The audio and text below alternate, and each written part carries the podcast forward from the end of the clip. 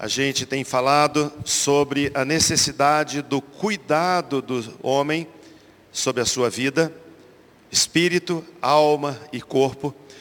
Nós temos comentado com os irmãos sobre a seriedade que é a nossa vida completa diante do Senhor e como Deus espera que a gente se cuide e que leve a sério esse lugar que é conhecido como templo do Espírito, que é o coração, o corpo, a mente, a vida de todo aquele que crê no Senhor. Nós conversamos aqui na igreja dizendo que o nosso espírito é tratado pelo poder que há na cruz do Calvário. Nós recebemos, todo aquele que crê tem a salvação em Cristo Jesus. A Bíblia nos fala que isso é dom de Deus, isso é graça, isso é presente de Deus. Está escrito, pela graça sois salvos, isso não vem de vós, é dom de Deus.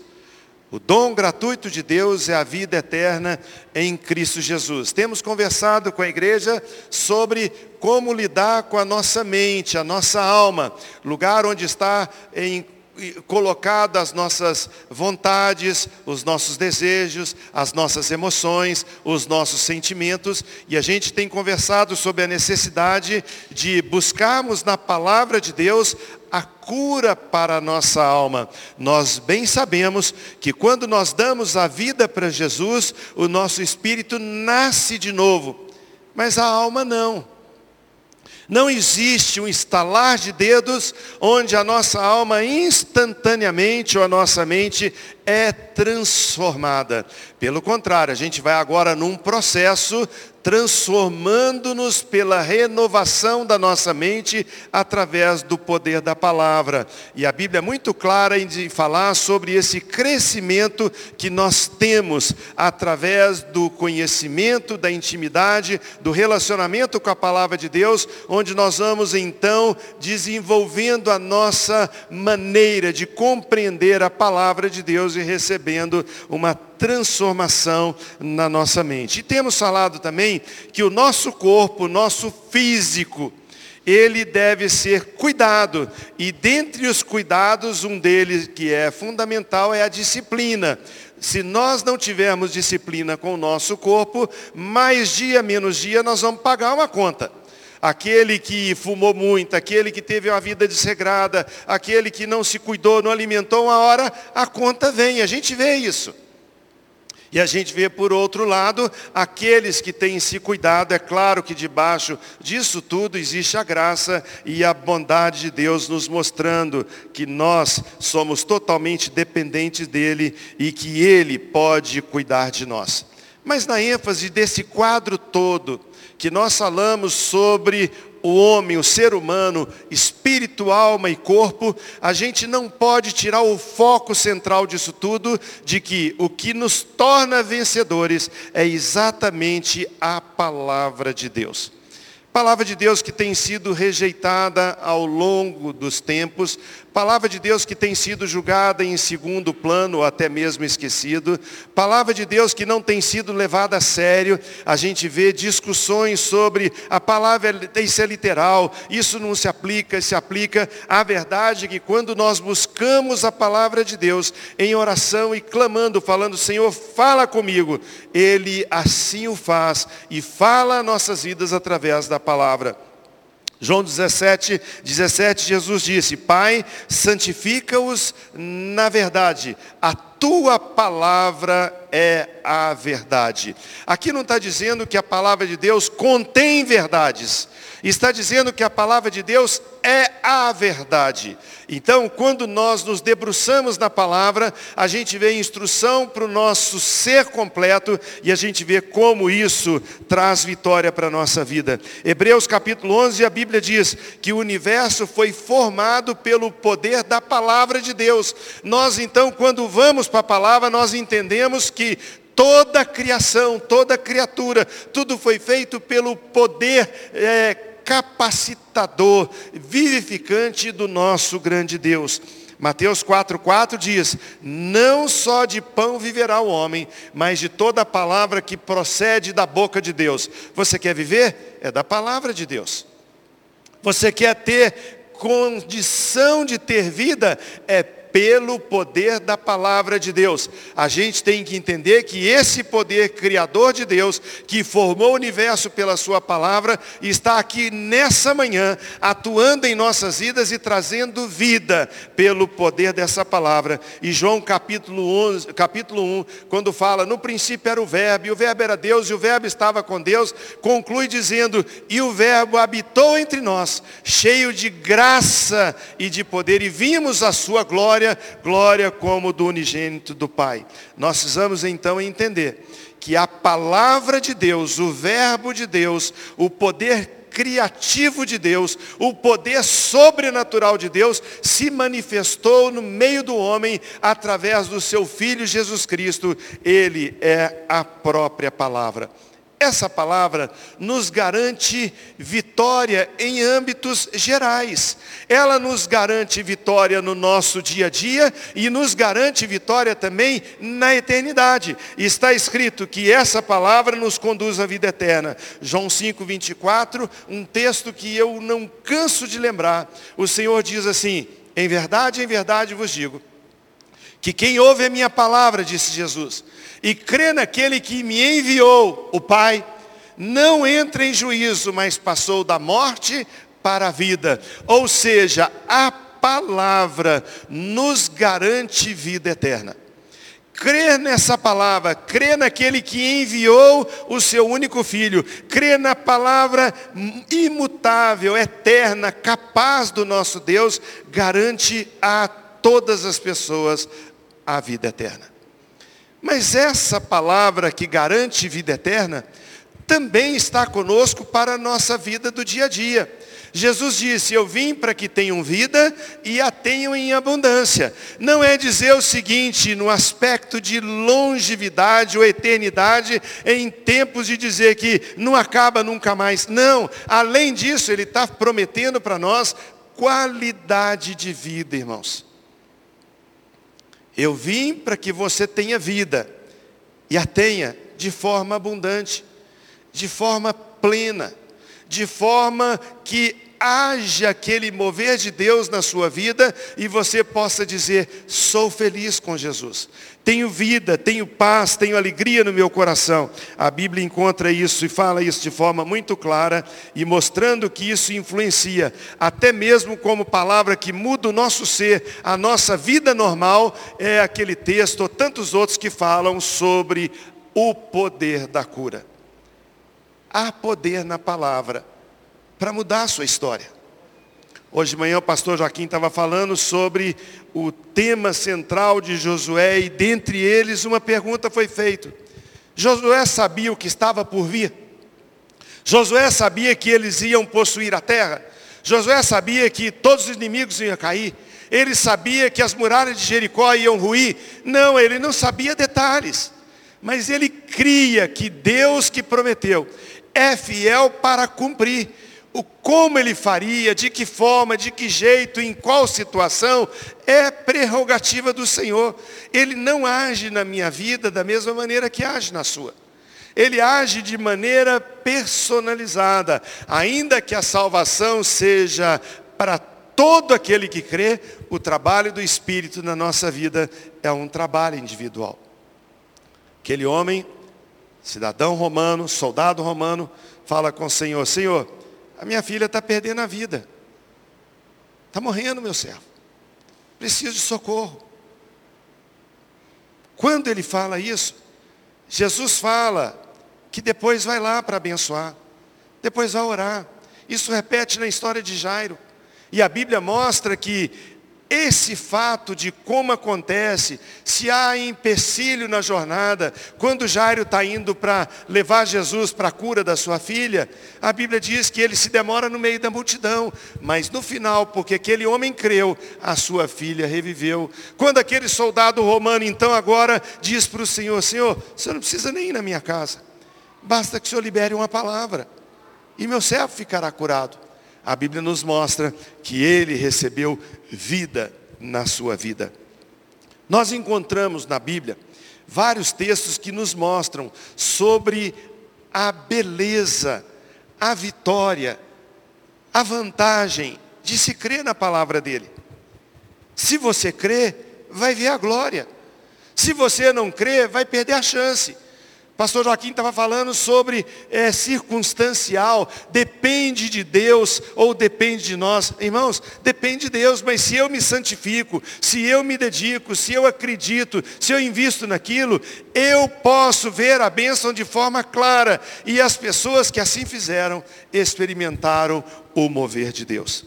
A palavra de Deus nos fala sobre Pedro. A Bíblia diz que eles passaram a noite toda pescando.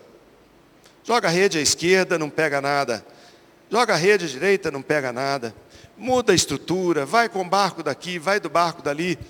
Até que Jesus fala com ele logo pela manhã. Joga a rede do lado direito do barco. A Bíblia diz que ele responde para o Senhor e fala assim: Senhor, nós pescamos a noite inteira, o mar não está para peixe.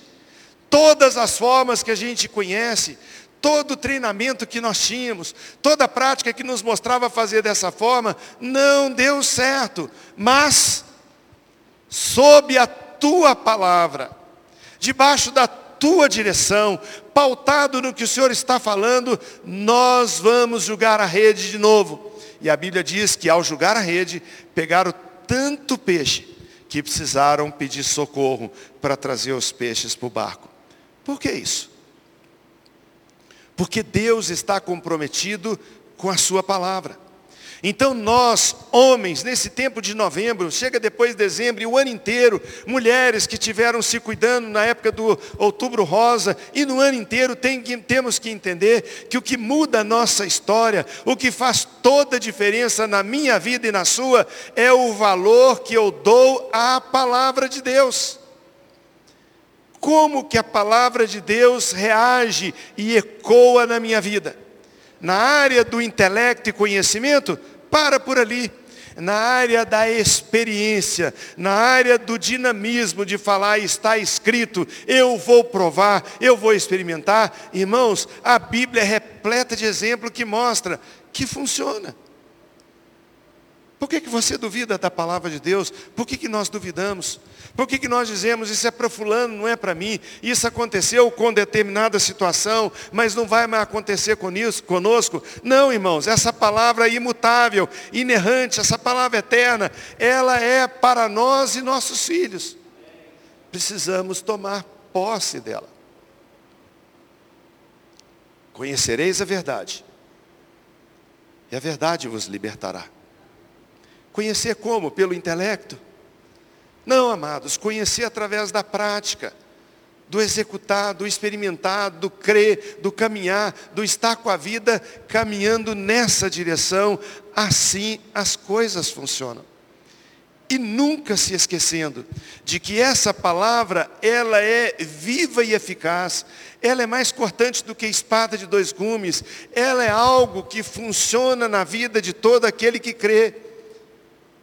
E ela mesma é comprometida com a sua verdade. Obediência. A Bíblia nos fala que obedecer é melhor do que sacrificar. Ter conhecimento da palavra e não praticar, melhor não ter conhecido.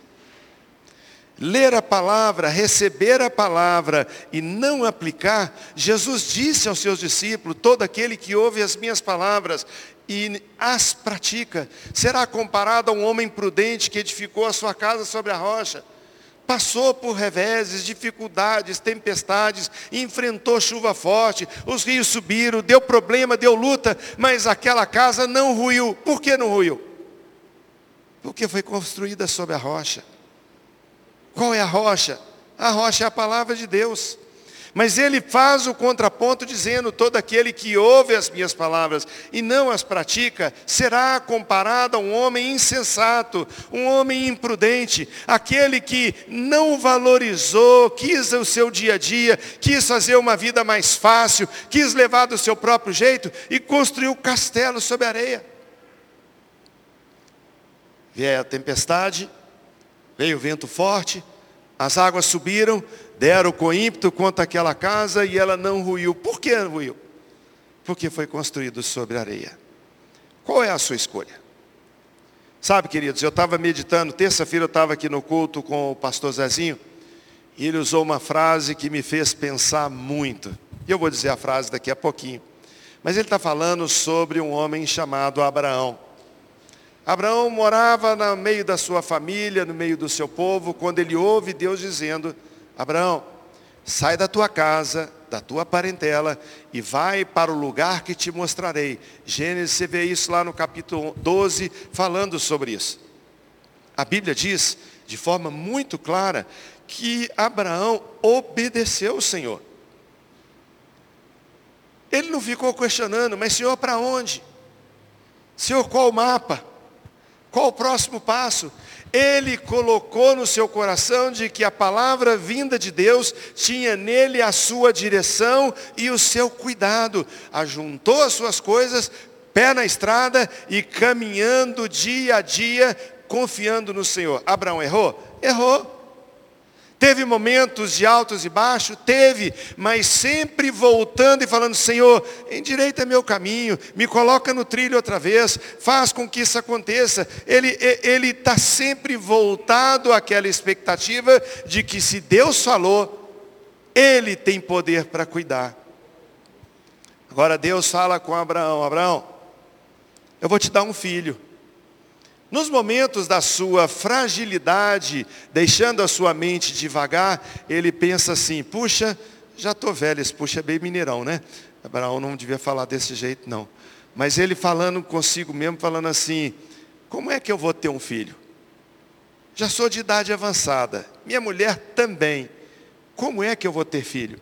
E por uma fragilidade do seu coração, deixou de caminhar naquela direção que havia sido proposta e começa a querer dar um jeitinho, começa a querer dar uma colaboração àquilo que Deus tinha prometido.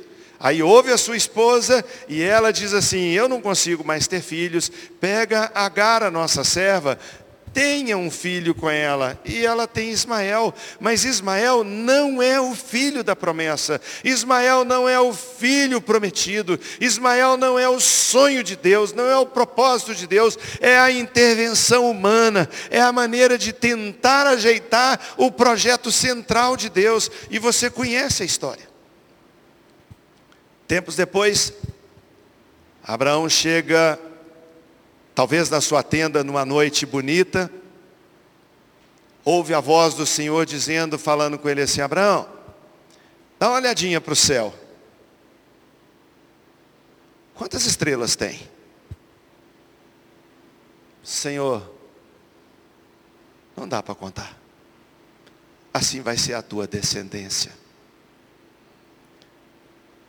Mas Senhor, já somos velhos. Mas o mover de Deus através da lembrança desse grande Criador, o mover de Deus na sua mente, fazendo ele pensar de que esse Deus que promete não falha, pega o seu travesseiro, pega a sua almofadinha, sai da sua tenda, ninando e dizendo, nana neném, e cantando cantigas de fazer criança dormir. Os outros devem ter olhado e falado assim, o velho pirou. No meio do deserto, sol quente, alguma coisa aconteceu. Sabe o que aconteceu? Abraão creu e isso lhe foi imputado para a justiça.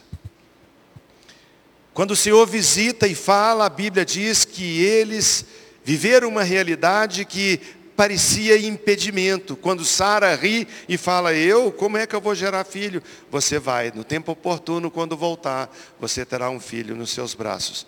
Você conhece a história.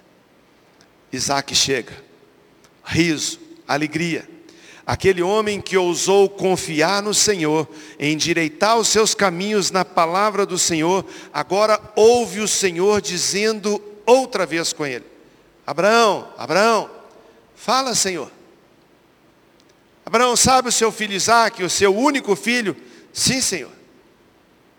Pega esse menino, leva para o lugar que eu vou te mostrar, e ali você o oferecerá em holocausto, sacrifício ao Senhor. A Bíblia diz que Abraão pegou o seu filho, pegou a lenha, pegou o fogo, levou o cutelo para imolar, fala com a sua família que vai com o menino sacrificar. Quando ele chega no lugar perto, ele fala com seus servos: fiquem aqui, porque eu irei sacrificar com o menino e voltaremos. Ele não fala, e uma hora eu volto, me espere até que eu chego. Não, ele diz, voltaremos. Pastor Zezinho usou a expressão que eu queria dizer para você e que abençoou muito o meu coração. Em obediência, enquanto Abraão, num lado do monte, subia com seu filho para o sacrifício, do outro lado do monte, o Senhor subia com o cordeiro para o sacrifício. Você crê nisso, irmãos? Que quando nós estamos debaixo da obediência da palavra de Deus, ainda que a gente esteja caminhando numa jornada que doa nosso coração, que machuca, que traz tristeza, que nos coloca num ponto de divisor de águas, do outro lado da montanha, está chegando junto conosco a providência divina. Aquele que prometeu é fiel para cumprir. Aquele que prometeu nunca falhou. A Bíblia diz: agindo eu, quem impedirá? A palavra de Deus falando sobre si mesma diz que eu, o Senhor, velo pela minha palavra para cumprir. O, Jesus, o Senhor Jesus falando com seus discípulos diz, passará os céus e a terra, as coisas hão de mudar, mas as minhas palavras, a minha palavra nunca será alterada. Por que isso? Porque a palavra é o próprio Senhor. Ele prometeu a nós vida eterna através do seu Filho Jesus. Porque Deus amou o mundo de tal maneira que deu o seu Filho unigênito, para que todo aquele que nele crê não pereça, mas tenha a vida eterna. Ele nos desafia a termos a mente de Cristo. Ele nos desafia a termos uma mentalidade transformada pelo poder da palavra. E ele se coloca junto de nós para que essa palavra viva e eficaz, que faz separação entre juntas e medulas, que faz separação em pensamentos, essa palavra venha trazer para mim e para você vida e vida em abundância. Irmãos, eu saí daqui na terça-feira com essa imagem na minha mente. Fiquei pensando enquanto subia no monte, levando ali as minhas lutas, levando as minhas dificuldades, mas levando meu coração cativo ao Senhor em obediência. E enquanto eu subia no monte, sem que eu soubesse, o Senhor vinha do outro lado do monte, trazendo o cordeiro para o sacrifício. Abraão, não toque no menino olha para o lado, encontra um animal com os chifres preso em garranchos. E Deus fala com ele: Eu sei que você é fiel. Agora eu sei que você cumpre os compromissos comigo. Mata esse cordeiro. Mata esse animal. Porque o seu filho foi poupado. O seu filho foi poupado. Louvado seja o nome do Senhor, irmãos. Obedecer traz vitória. Abraão, erguendo seus olhos, viu um carneiro preso pelos chifres num arbusto. Foi lá, pegou o carneiro e o sacrificou como holocausto em lugar de Isaac, seu único filho. Que Deus nos dê graça de em cada instante da nossa jornada sermos praticantes da sua palavra ouvintes que coloquem em prática. Está escrito, é digno da fidelidade de Deus. Que Deus nos abençoe. Quero convidar você a curvar sua cabeça, fechar os seus olhos. Nós vamos orar. Quero orar pelos homens dessa igreja, pedindo que o Senhor nos capacite a sermos de fato aquilo que Ele espera de cada um de nós. Num tempo onde a situação se complica cada vez mais nessa área, onde os papéis têm perdido a sua função, onde temos trocado aquilo que Deus falou por aquilo que nós escolhemos fazer. Que Deus nos dê graça para voltarmos à palavra do Senhor, voltando, sendo obediente a ela, que possamos experimentar a bondade do Senhor. Ore ao Senhor nessa hora.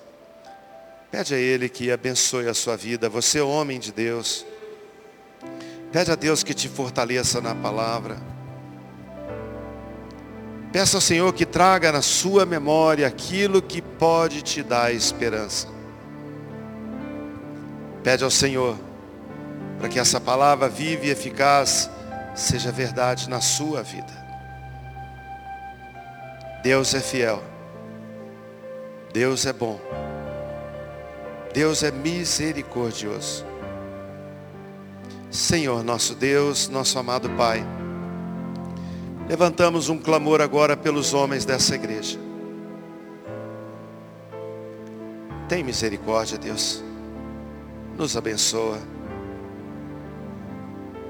Tua palavra nos diz que nós não devemos nos moldar a este mundo, mas que devemos ser transformados pela renovação da nossa mente.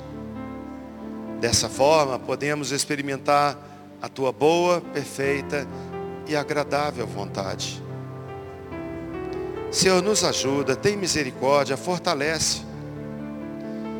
Abençoa para que cada um de nós, homens dessa casa, possamos voltar o nosso coração à tua palavra, meditar nela de dia e de noite. A tua palavra nos diz que o segredo do sucesso é isso Antes o seu prazer está na lei do Senhor, e na sua lei medita de dia e de noite.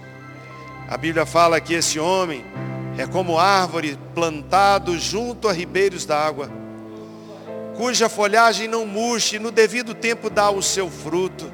Senhor, nossas esposas, nossos filhos, nossos lares esperam por esse fruto.